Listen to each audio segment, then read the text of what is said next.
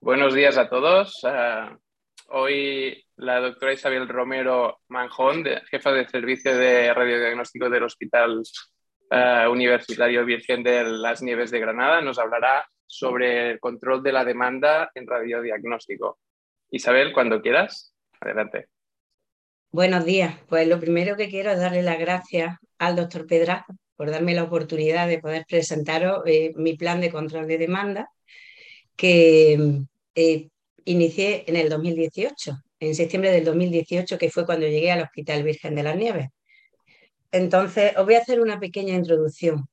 ¿Por qué necesitamos hacer un, plan de control de demanda? Pues, como sabéis, en las últimas décadas, eh, la explosión del desarrollo científico y tecnológico que nos inunda, pues también afecta al ámbito sanitario y los servicios de radiodiagnóstico no se quedan para nada al margen de esto.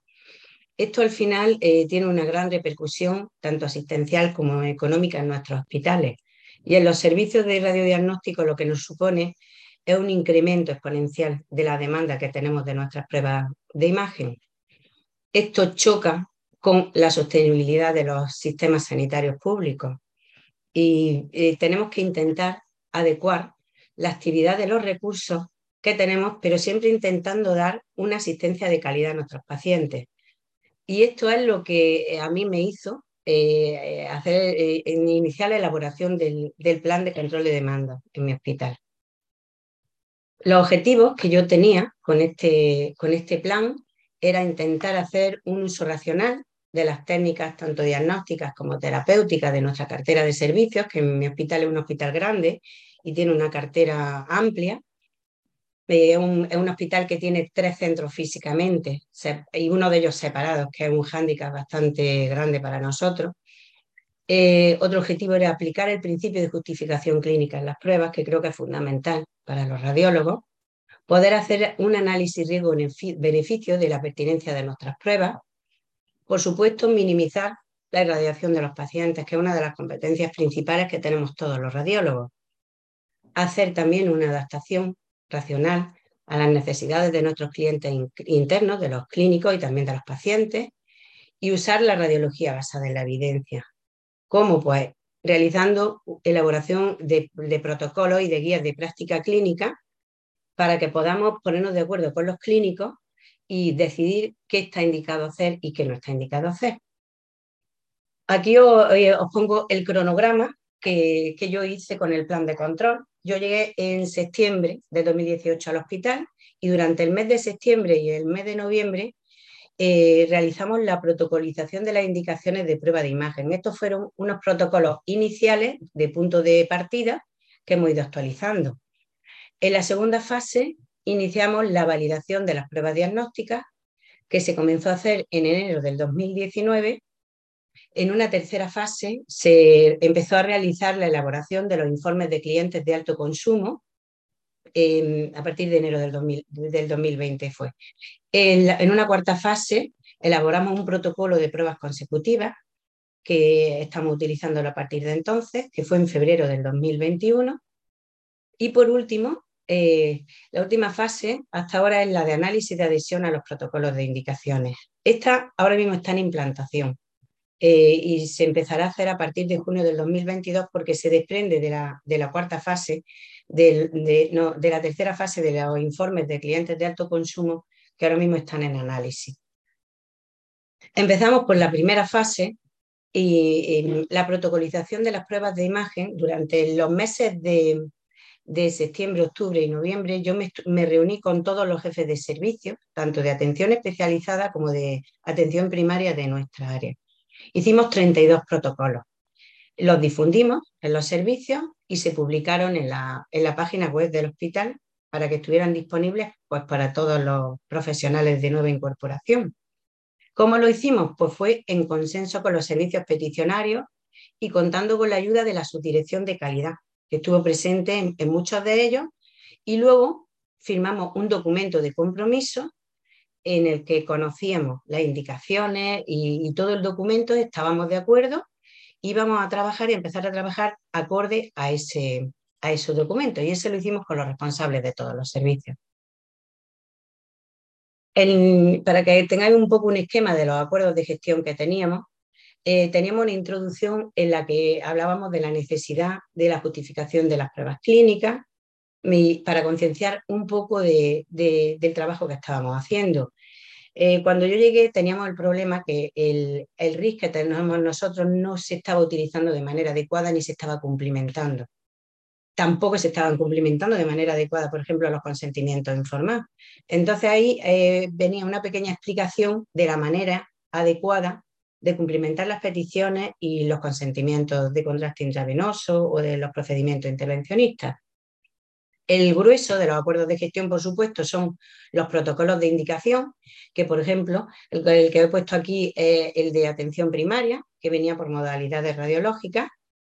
Y por último, venía una bibliografía que la poníamos principalmente, aparte, para que se sepa la bibliografía que hemos usado, para que la gente lo pudiera eh, bichar y pudiera eh, echarle un vistazo a, todo el material bibliográfico que habíamos utilizado. En primaria, por ejemplo, la base de, los acuerdos de gestión fue el catálogo de pruebas diagnósticas de atención primaria que el Servicio Andaluz de Salud publicó en junio del 2018. Y este catálogo lo hicieron eh, tanto radiólogos como médicos de primaria y se pusieron de acuerdo en las pruebas que se deberían de pedir desde primaria o no. Y se usó de base y se adaptó luego en cada centro, porque cada centro, dependiendo de centros pequeños, centros grandes, tenemos diferentes necesidades y todos hicimos una adaptación de este catálogo. Luego, como ya todos conocéis, usamos el, texto de recomendaciones de no hacer de Serán, que se publicó en el 2014. Creo que va a salir otro pronto y habrá que actualizarlo. Em, eh, por supuesto, usamos muchos protocolos y muchas guías de práctica clínica en cada especialidad concreta eh, de, la especialidad con la que, con la que pactamos si nos tocaba hacerlo con neurocirugía, usamos las que ellos nos llevaron y nos propusieron. Y por último, usamos eh, la guía del Colegio Londinense de, Médicos, que es la que ha estado usando Serán durante muchos años. La segunda fase, que consistía en la validación de pruebas diagnósticas, se realiza en el RIS corporativo que tenemos en el SAS y que es accesible y es el que utilizan todos los radiólogos que trabajamos en, el Servicio Andaluz de Salud y se inició en diciembre del 2018. Las validaciones de las exploraciones las hacen radiólogos de todas las áreas de conocimiento y en los acuerdos de gestión que pactamos con el hospital en el acuerdo anual viene reflejado en la realización de la validación tanto en los objetivos generales del servicio como en los objetivos individuales de estos facultativos porque además esta labor extra que empiezan a hacer los radiólogos en diciembre del 2018 no estaba remunerada y, tenían que meterlo dentro de su, jornada, de su jornada ordinaria. Entonces, la única manera que a mí se me ocurrió de poder incentivarlo es que fueran objetivos individuales y por lo menos que tuvieran algo que vieran ellos eh, positivo inicialmente a esto, porque inicialmente era complicado. Nunca se había intentado validar la justificación clínica. Se hacía y se hace en todas las modalidades, excepto en la radiología simple, y se hace de todas las peticiones, tanto de atención especializada como de atención primaria, de todas las peticiones que nos llegan a nosotros. Os voy a hacer un pequeño esquema, para, sobre todo para los que no conocéis nuestro, nuestro RIS, que es un RIS mm, bastante rudimentario, eh, cuando eh, un clínico realiza una petición y llega al radiólogo, eh, llega en este estado, pendiente de validar, ¿vale? Entonces, como dije, toda la complementación de estos campos, que es muy importante para que la gestión de, la petición sea lo más rápida posible, se explicaba en los acuerdos porque no se cumplimentaba la mayoría de las veces bien y requería que los administrativos hicieran una auténtica labor de chino. Entonces, una vez que llega el radiólogo la, petición pendiente de validar, nosotros la abrimos y en el campo de justificación clínica, por ejemplo, voy a poner este caso que era una petición de ecografía eh, axilar que venía de atención primaria, en la que nos, ruega una ecografía de axila porque tiene una adenopatía de dudoso significado y, y pide que se le realice una ecografía y si es necesario que se realice una biopsia. Bueno, pues, por ejemplo, en el catálogo de atención primaria eh, decidieron que lo hizo que con las ecografías que se habían hecho de, adenopatía, que se catalogaban como dudosamente significativas, no, no había patología. Y decidió y decidieron los, los, profesionales que hicieron el catálogo que desde atención primaria no se iban a poder este tipo de, no se iban a poder pedir este tipo de exploraciones. Entonces, si un médico de primaria considera que una adenopatía no es claramente benigna, tiene que mandarla al hospital, que la vea el, el, médico pertinente, el especialista, y que sea el que valore si realmente necesita o no esa prueba. De manera que esta petición, cuando nosotros llegamos, como veis, aquí tenemos una pestaña que pone validar. Si la vamos a validar directamente, le damos y se queda en estado de mm, pendiente de cita. Si no, entonces lo que abrimos, le damos esta pestañita y aquí nos sale la opción de validar y de no validar. Ticamos en no validar y nos sale entonces este mensaje. La no validación guardará la petición automáticamente. ¿Desea continuar? Esto es por si te has equivocado y, querías validarla en realidad. Le damos así porque no queremos validar esta exploración y nos sale esta pantalla en la que tenemos que indicar el código, que es el motivo de no validación, y tenemos que dar una explicación, aunque sea corta, de por qué no validamos la exploración. Estos son los distintos motivos de no validación. Sustitución de la prueba solicitada por otra, Sí, que eso lo hacemos todos, pues si no han pedido una ecografía, consideramos que hay que hacerle un eh, se sustituye la prueba. La imposibilidad técnica, pues pacientes, por ejemplo, con poca movilidad y quieren hacerse una mamografía y, no tenemos medios para hacérselo. En cama, pues mm, eh, alegamos eh, la imposibilidad técnica, la incompatibilidad de la técnica. Por ejemplo, cuando hay un paciente que tiene dispositivos que son incompatibles con la realización de una resonancia, y las que nosotros más nos interesan, porque son las que utilizamos más, es la prueba que no está indicada o cuando no se indica la justificación clínica de la exploración.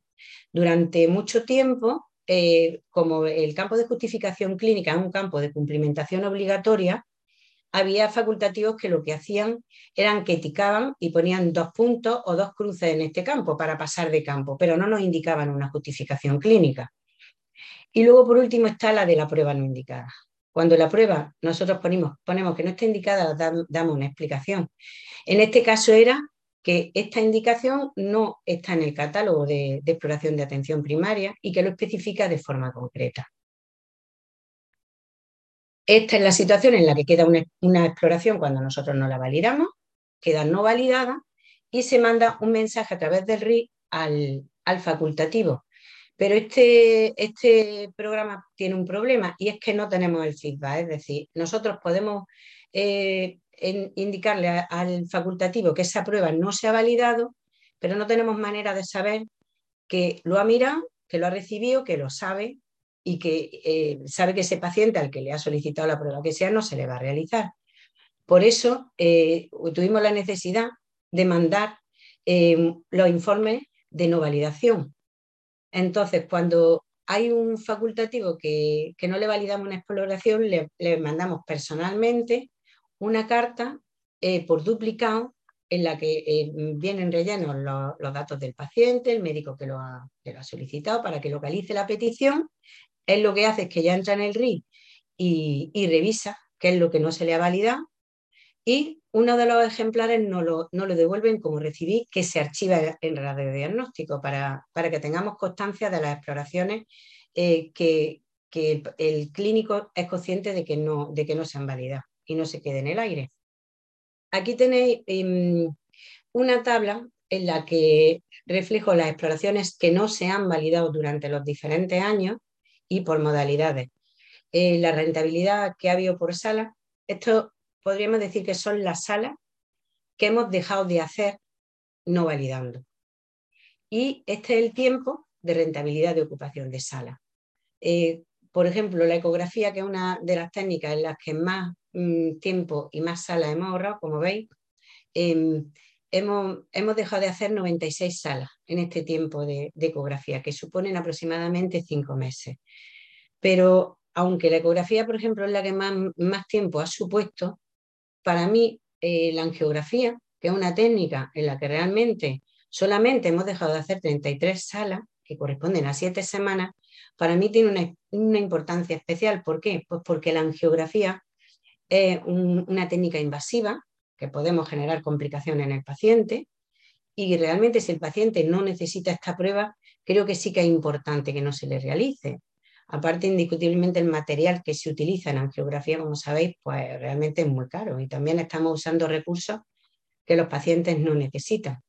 En total, en, los tres años en los que lleva este plan implantado, hemos dejado de hacer 3.186 exploraciones. En los informes de alto consumo, que es la siguiente fase, bueno, pues una vez que, nosotros eh, terminamos el año, lo que hemos hecho es analizar por, modalidad diagnóstica y por la variabilidad por facultativo peticionario. El RIN nos permite sacar la información de qué se ha pedido en un servicio por modalidades y por facultativo. Como veis, este informe se hizo en el 2020, y es del servicio de neurocirugía. Eh, la prueba que ellos más demandan, por supuesto, es resonancia, como en el resto de los centros, que se hicieron en, ese año más de 7.000 resonancias. Y como podéis ver en la gráfica de variabilidad por facultativo peticionario, em, pues el mapa es muy dispar, ¿no? es muy asimétrico. Hay, facultativos que solicitan muchos estudios, como este, ¿no? Que este es el estrella, y luego hay otros pues, que prácticamente no solicitan estudios. Nosotros cogimos mm, eh, como, como, criterio las 400 exploraciones, ¿vale? Y hicimos el informe de clientes de alto consumo de los facultativos que sobrepasaban los 400 estudios. Como vemos, hay algunos que casi lo duplican, ¿no? llega hasta casi 800. Realizamos este informe con, estos datos y realmente quien hace el análisis de esto es el, jefe de servicio en concreto, el jefe de servicio de neurocirugía y esto eh, lo realiza y, analiza, porque es importante saber exactamente por qué esos facultativos han solicitado más pruebas que los demás. A lo mejor está perfectamente justificado porque haya un facultativo que, que ha, visto muchos más pacientes que otros. Por eso esa parte del análisis la realiza el jefe de servicio eh, y esa información la pasa al equipo directivo. los informes de clientes de alto consumo, que es lo que nos permite pues, detectar desviaciones en la solicitud de las pruebas diagnósticas, estudiar las causas por las que ocurren esas desviaciones y estudiar la variabilidad de la práctica clínica y establecer medidas de racionalización. Tiene especialmente importancia estos informes y solemos elegir eh, servicios eh, cuando, consumen, mm, cuando consumen más recursos, eh, son pruebas de, que consumen muchos recursos o que irradian mucho al paciente. Las medidas de racionalización que pusimos en marcha son la adhesión a los protocolos consensuados, el uso siempre de los comités multidisciplinares para evaluar pacientes concretos que no se ajusten a los protocolos, eh, realizar la validación de las pruebas por parte del servicio y también realizar la evaluación de la adhesión a los protocolos, pero tanto por parte de, de radiodiagnóstico como de los servicios clínicos. Saber realmente si estamos haciendo bien lo que hemos puesto en marcha. El protocolo de pruebas consecutivas eh, eh, fue una necesidad en mi hospital porque cuando yo llegué eh, había muchas ocasiones en las que cuando un radiólogo hacía un informe, hacía por ejemplo una ecografía y consideraba que tenía que hacer otra prueba, una resonancia para completar el diagnóstico porque no daba un diagnóstico definitivo, había muchos casos que solamente em, concluía que, no, que la prueba no era, no era diagnóstica y en algunos casos sí que recomendaba realizar otra prueba. Otra prueba. ¿Qué pasaba? Pues que el paciente iba a la consulta sin tener un diagnóstico y el clínico se encontraba que no podía en muchos casos poner un tratamiento adecuado porque no sabía qué tenía exactamente el paciente. Y si no le recomendaban otra prueba, tenía él que pensar a ver qué prueba era la más adecuada o en el caso de que realizáramos una recomendación, solía volver a solicitar otra prueba. Entonces, con el, con el protocolo de pruebas consecutivas, Em, el radiólogo es directamente el que, una vez que ha realizado la prueba inicial que el clínico ha solicitado, si ve que no ha llegado un diagnóstico definitivo, indica y recomienda la prueba consecutiva que hay que hacerle y directamente la citamos. Y la citamos antes de que el paciente vaya a consulta, de manera que por lo menos todo lo que nosotros podemos ayudar al clínico desde el punto de vista del radiólogo lo tenga hecho cuando vaya a la consulta. Este protocolo, por tanto, lo que conseguimos es evitar una irradiación que no está justificada en los pacientes, porque había muchas veces que, el clínico indicaba pruebas eh, que irradian al paciente y que realmente no necesitaba, que no se realicen pruebas sin indicación clínica y sobre todo lo que, lo que evitaba era consultas clínicas intermedias que realmente no aportaban nada ni al paciente ni al clínico. Los responsables del protocolo de las pruebas consecutivas somos los radiólogos, los administrativos del servicio y lo que este, con este protocolo lo que conseguimos es agilizar la realización de las pruebas diagnósticas que se derivan de una prueba que realizamos inicialmente.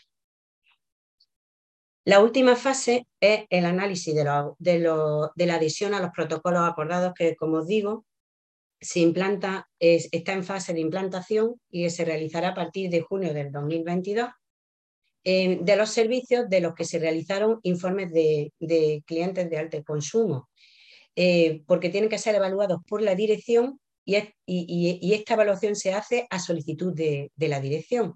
Ahora mismo nos encontramos en la fase en la que la dirección y los jefes de servicio están analizando los, informes de clientes de alto consumo que hemos realizado durante el 2020 y el 2021. Realmente en esto hemos tenido un parón, por, supuesto, por el impacto que hemos tenido eh, con el COVID en todos los centros hospitalarios y esto se nos ha retrasado bastante. Pero bueno, ahora ya parece que podemos empezar a trabajar un poquito mejor. Los responsables de hacer este análisis soy yo y, mi jefe de sección y, nos permite evaluar el cumplimiento de los acuerdos, analizar las causas de la variabilidad de la práctica clínica e incorporar nuevas medidas de mejora, porque este, este plan se implanta pero indiscutiblemente hay que actualizarlo continuamente. Respecto a la lista de espera y el, impacto que, ha tenido este plan en la lista de espera, eh, si, veis la primera, eh, la primera parte de, la columna, de las columnas, este es el impacto global. Aquí tenéis luego, por modalidades diagnósticas, cómo ha ido disminuyendo y aumentando la lista de espera. Cuando yo llegué en el 2018, debido al, eh, debido al, proceso de, de, fusión y de difusión hospitalaria que hubo en Granada, que no sé exactamente el conocimiento que tenéis de él, en Granada esto tuvo un impacto malísimo sanitariamente hablando y para los pacientes fue un desastre, porque la fusión fue complicada, pero la difusión que ocurrió en dos años y pico fue todavía más complicada. Hubo que separar otra vez los sistemas informáticos y generó mm, una lista de espera bestial que en parte era ficticia porque había muchas peticiones que estaban eh, duplicadas, que ya se habían realizado, que ya no era necesario hablarla. Entonces, y hubo que hacer una gran depuración al, inicio. Y cuando yo llegué, pues la verdad es que la lista de espera mm, me dio hasta miedo. Pero eh, conseguimos en el 2019, si os dais cuenta, disminuirla mucho, porque realmente cuando tú implantas unas medidas de mejora, pues la, mejora eh, más, mm, más, ventajosa eh, la tiene en el primer año, ¿no?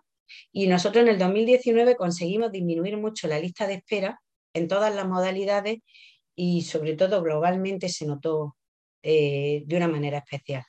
La única mm, eh, modalidad en la que eh, conseguimos, aparte de, las modalidades menores, quitar la lista de espera totalmente y meter nuestra exploración en garantía de plazo en un mes, que es lo que nos exige el SAS, eh, fue solamente en mamografía y así se ha mantenido.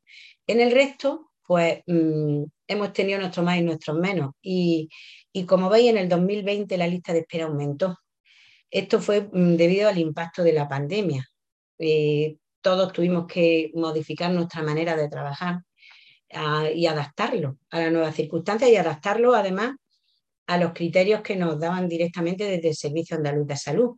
Eh, en, la, manera de organizar las salas de espera, en la manera de organizar las exploraciones, por ejemplo, que se hacían con anestesia y, los procedimientos intervencionistas que requerían una PCR antes, Si un paciente, por lo que fuera, fallaba, no podían meter otro porque ese paciente ya no tenía una PCR hecha. En fin, ha sido bastante complicado. Y, y entonces en el 2020 aumentó la lista de espera. En el 2021 conseguimos bajarla un poquito y espero que si esto va, eh, si el horizonte se va eh, mejorando y, vamos integrando el COVID, porque realmente no se va a ir, ¿no? sino que lo vamos a integrar en, nuestro medio sin más, pues esperemos que podamos mejorarla. Eh, las conclusiones que yo he obtenido con esto es que el control de la demanda en diagnóstico por imagen requiere la implicación de todos los profesionales la colaboración de los, servicios clínicos peticionarios y el apoyo de los gestores. Necesitamos mucho apoyo del equipo directivo para que eh, confíen y crean en nuestro proyecto. Establece un circuito de priorización en la realización de pruebas diagnósticas que mejora la respuesta que le damos tanto a, nuestros mm, clínicos como a nuestros pacientes. También consigue regular la actividad asistencial con PNT eliminando la realización de estudios radiológicos que no sean necesarios o que no estén justificados clínicamente. Logramos, mediante el uso de la medicina basada en la evidencia, controlar la variabilidad de la práctica clínica y también identificar áreas de mejora que nos permiten modificar nuestros flujos de trabajo y detectar la adhesión a los protocolos de los profesionales implicados. Eh, el futuro. El futuro para mí es el gestor el gestor de, de, pruebas diagnósticas y creo que es por ahí por donde tenemos que trabajar, porque realmente la labor que nosotros hacemos para controlar la demanda es una labor de chino. Y yo estoy profundamente agradecida a los radiólogos de mi servicio porque realmente hacen una labor encomiable. Validan las exploraciones revisando la historia de los pacientes y os aseguro que no es nada fácil pero bueno, es lo que, lo que queremos hacer. Y yo sí que me, hay una frase que me encanta y que creo que es lo que resume la verdadera finalidad de cualquier eh, plan de control de gestión en radiodiagnóstico y es hacer todo lo que hay que hacer, pero solo lo que hay que hacer. Así que muchas gracias aquí os dejo una foto de mi hospital que me encanta. Muchas gracias, Isabel. La verdad que una sesión muy útil, muy útil. Tenemos un par o tres de preguntas, si quieres, te las expongo. La doctora Ballesteros ah, pregunta si los profesionales peticionarios fueron reticentes al control de la demanda. O sea, si los profesionales ah, peticionarios ah, eran reticentes ¿no? a ese control. Y después pregunta si os vuelven a solicitar pruebas no validadas. Pues mira, al principio eh, la mayoría fueron muy reticentes, porque eh, tú ten en cuenta que cuando yo llego en el 2018, ellos eh, no, habrían, no habían tenido que justificar prácticamente ninguna exploración. En primaria, por ejemplo, la mamografía que pedían, la pedían poniendo en justificación clínica 2X o 2 puntos o 2 comas. Entonces, al principio, de la validación durante el mes de diciembre me encargué solamente yo, porque yo venía de otros centros donde ya lo había hecho y tenía más costumbre. Y durante ese periodo, eh, pues enseñé a mis radiólogos cómo hacerlo, ¿no? Y mm, al principio eran muy reticentes, no han mandado notas, evidentemente han llamado a la dirección, a la gerencia, pero sí es cierto que ahí eh, la labor del equipo directivo fue fundamental. Y es que eh, yo vine a este hospital porque la gerente que había en ese momento necesitaba controlar esa lista de espera tremenda que tenía y, cuando yo cogí la jefatura de servicio le dije que se podía hacer pero que necesitaba su apoyo y lo tuve. Entonces sí que hubo al principio mucha, mucha reticencia y que sí, y por supuesto está abierta, em, eh, la, la no validación está abierta a que el clínico la vuelva a justificar y se haga. Cuando el, facultativo recibe un, informe de no validación, el, circuito que nosotros tenemos establecido, que viene en los acuerdos de gestión, es que si considera que ha sido, porque hay veces que es dejadez o se le ha olvidado poner datos clínicos, si considera que realmente la, prueba está indicada y hay que hacerla y el paciente lo necesita, se pone en contacto con la sección en concreto por teléfono, lo hablan directamente y se, hace la exploración sin ningún problema. Es más, hay veces que se hacen por temas sociales, por, problemas médico-legales, de que el paciente se ha empeñado. O sea, hay veces que sí que, pero, pero ya es una segunda fase en la que tienen que hablar con nosotros y, nosotros damos el visto bueno y claro que sí, validamos la exploración si es necesario. Pero realmente eso no, no ocurre en, muchas ocasiones. Quizá al principio sí, más, porque era un poco, aunque ellos eran conscientes de que esto iba a ocurrir, una cosa es que te lo cuenten y otra cosa es que te llegue el informe de no validación y dices, jo, pues es verdad que no me lo han validado, ¿no? Eh, pero es una cultura, es una cultura y creo que eh, en esto se trabaja poco a poco. Y, y, sí, sí que hay muchas veces que nos han llamado y, y si es necesario hemos hecho la prueba. Nosotros estamos aquí para el paciente. Perfecto, Isabel. Una pregunta del doctor Luis Domínguez. Uh, ¿Cómo planificáis la cita de una exploración a un paciente cuando el clínico todavía no, todavía no le ha dado su cita para recoger esos resultados?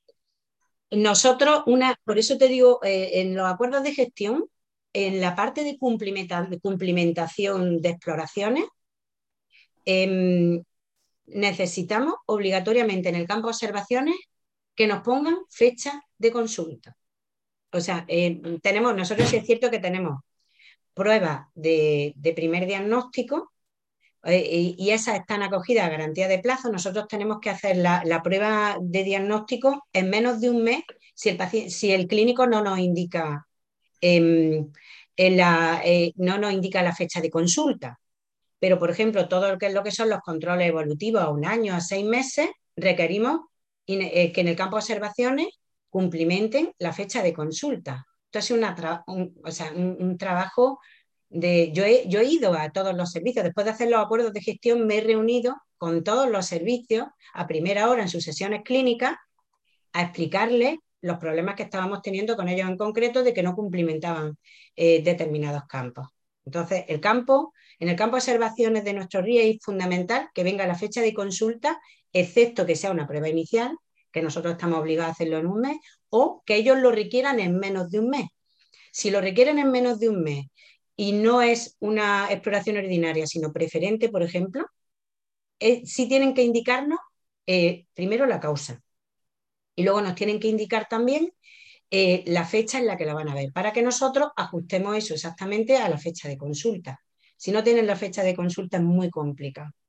Es muy complicado que les dé una buena respuesta pero que no es fácil. Luis, no es, esto es un trabajo diario y recibir peticiones mal, mal cumplimentadas y estar continuamente encima de esto. Perfecto, Isabel. Muchísimas gracias. Uh, en principio no hay ninguna pregunta adicional. Si quieres, damos paso. Mira, sí, la doctora Gloria Gómez acaba de, bueno, te da sus felicitaciones. Uh, Muchas gracias. Bueno, no tienen, a ver, ha escrito bastante. Dice que comparte completamente contigo el importantísimo de estas actuaciones vengan apoyadas desde arriba, ¿no? desde las direcciones y apoyadas también desde informática. Individualmente dice que los servicios no, no, no conseguirán nada ni reducir listas de espera y que es fundamental trabajar con los peticionarios y hacer acuerdos acuerdos, protocolos, guías y que se implican en esta toma de decisiones. Oh, y te da otra vez las felicitaciones. Uh, una pregunta más de la doctora Ballesteros. Pregunta si ante peticiones múltiples, ante una clínica justificada, por ejemplo, ECO-MASTAC, uh, no, no, validáis una. Uh, entiendo si agrupáis las dos peticiones en una misma. No entiendo muy bien la pregunta, pero si hay peticiones sí, pero yo sí la justificadas, ¿sí? Yo, si están justificadas, o sea, si, si necesita las dos pruebas, eh, porque sí. Eh, sean complementarias por alguna razón, mm, eh, eso no se da en muchas ocasiones. Normalmente ah, sí, necesita una u otra, ¿no? Entonces nosotros, en la, por ejemplo, eh, os voy a poner un ejemplo. De primaria tienen mucha costumbre de pedir mamografía y ecografía a la vez para una paciente. Normalmente nosotros, pues dependiendo de lo que esté indicado, le, citamos la ecografía o la mamografía. Suele ser más frecuente que le citemos la mamografía y nosotros siempre las ecografías las hacemos en acto único. Cuando necesitamos complementar la mamografía con, otra, con una ecografía, en ese mismo día pasamos eh, a la paciente al ecógrafo y completamos el estudio. Pero inicialmente validamos solamente una prueba y citamos solamente una prueba.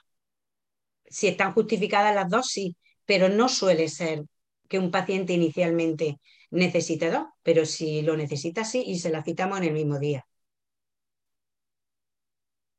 Nosotros tenemos también un procedimiento que es de ingreso evitable. Y en el procedimiento de ingreso evitable em, es el que te permite, por ejemplo, el realizar pruebas en menos de, siete días. Son pacientes que no necesitan clínicamente que se les ingrese y que históricamente se ingresaban para, para realizarle pruebas diagnósticas cuando el paciente no lo necesita. Entonces, es un protocolo que utilizamos muchos con los clínicos, ellos lo ponen en el campo observaciones que quieren utilizar el protocolo de ingreso evitable y esas exploraciones se hacen en menos de siete días. Perfecto, Isabel. Gracias por tus aclaraciones. Eh, bueno, yo también te quiero dar las felicitaciones, que ha sido una charla muy interesante desde el punto de vista de gestión.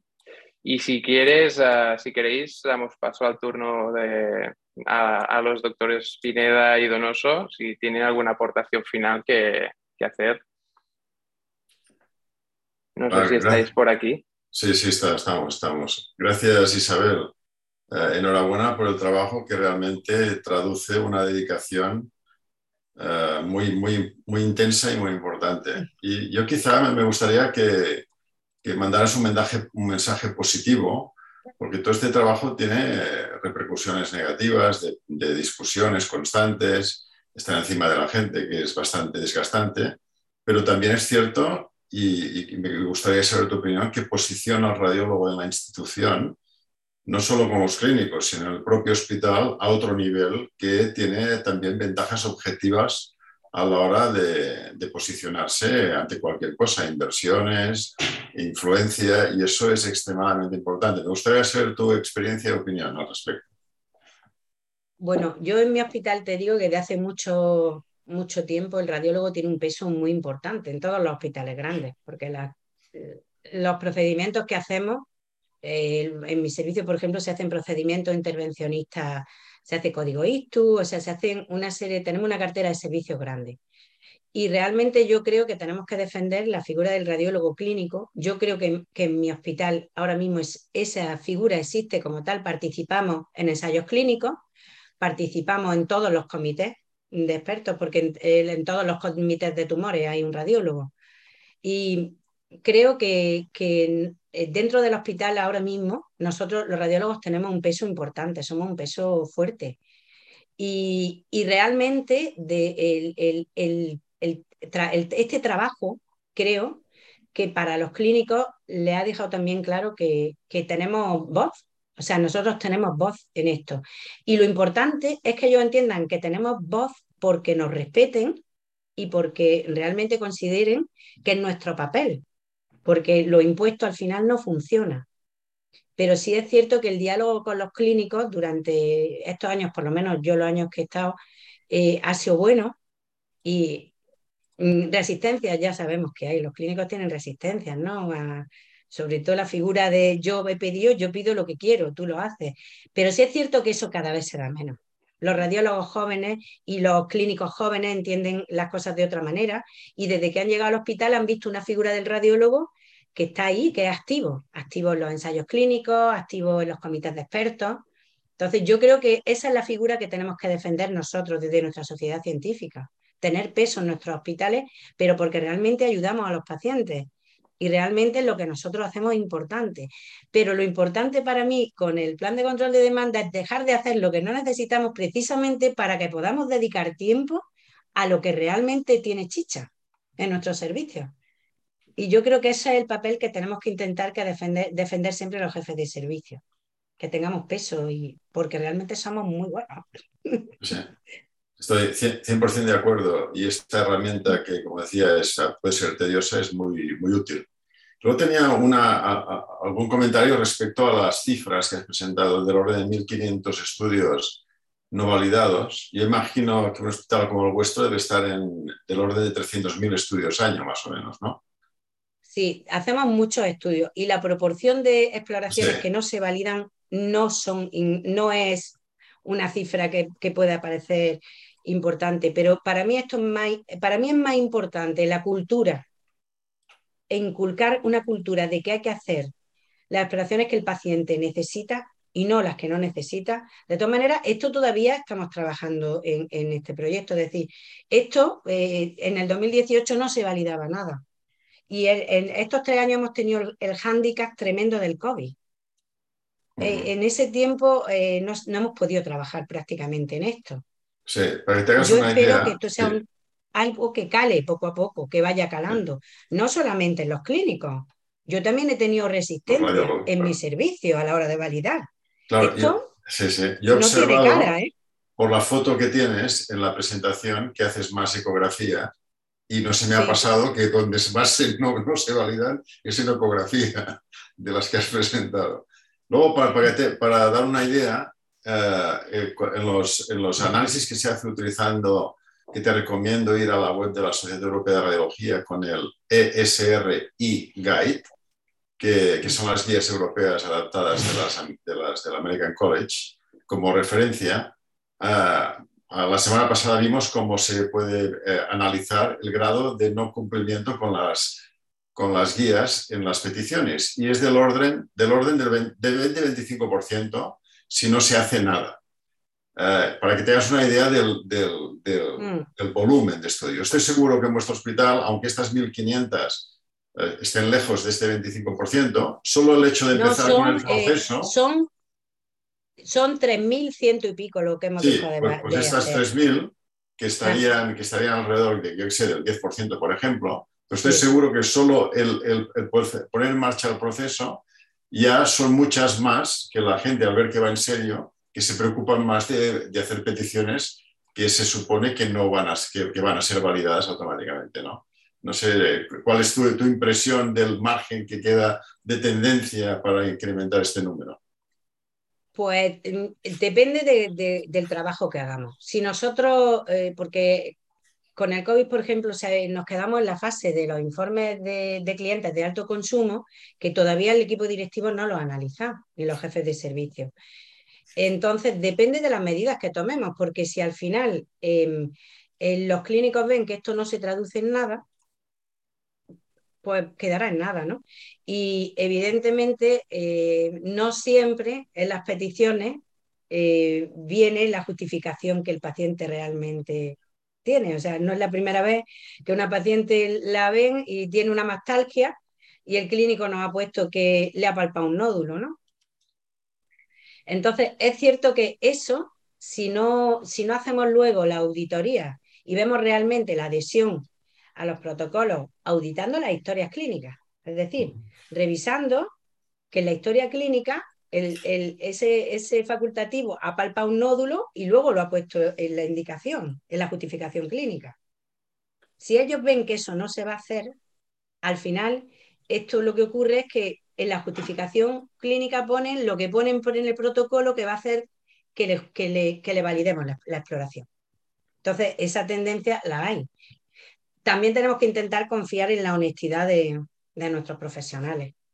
y, pero evidentemente eh, luego hay que ver y auditar, como tú estás diciendo, ver realmente en qué se ha traducido todo esto, porque si no lo medimos y no tenemos conclusiones de esto, pues bueno, es algo que ha hecho y se queda como a medio camino, ¿no? Mm, muchas gracias a Luis, muchas gracias Gerard y sobre todo muchas gracias a ti Isabel por la excelente presentación. Yo solo para cerrar pues quería felicitarte y remarcar pues los aspectos claves, ¿no? Sobre todo me he quedado con la idea importante de que esto no es una lucha solo de los radiólogos, que hay que intentar consensuar con los clínicos, evitar el luchar al cuerpo a cuerpo, porque desgasta y además es poco eficiente, ¿no? Que hay que hacer, que es un trabajo tedioso, como has explicado, ah, por lo cual te quiero felicitar porque eh, protocolizar toda la cartera de servicios, validar todas las peticiones como has hecho y el análisis que estáis intentando hacer, esto lleva mucho trabajo, pero tiene recompensa, tiene recompensa porque se optimiza los recursos y además, como apuntaba Luis, de alguna manera empodera al radiólogo en el hospital, ¿no? El hecho de mejorar los flujos de trabajo gracias a la aportación desde el servicio de radiología, yo creo que nos posiciona muy, muy bien dentro de, los hospitales. Y sin más, yo te agradezco de nuevo tu participación y a la audiencia también su atención y damos por concluida la sesión. Y os invitamos ya de nuevo a la sesión de la semana que viene. Muchas gracias, Isabel. No sé si quieres añadir algo más. Yo solamente que espero veros en Serán y, que vengáis a Segeca y, y, que vamos a hablar allí muchas cosas de gestión. Así es que os animo a que vengáis a vernos. Perfecto. Gracias, Isabel. A Málaga, que es una ciudad preciosa, Málaga. Hasta luego. Adiós. Hasta luego.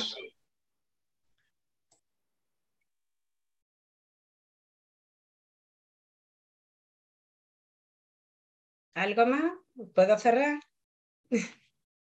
El chat, espera a ver.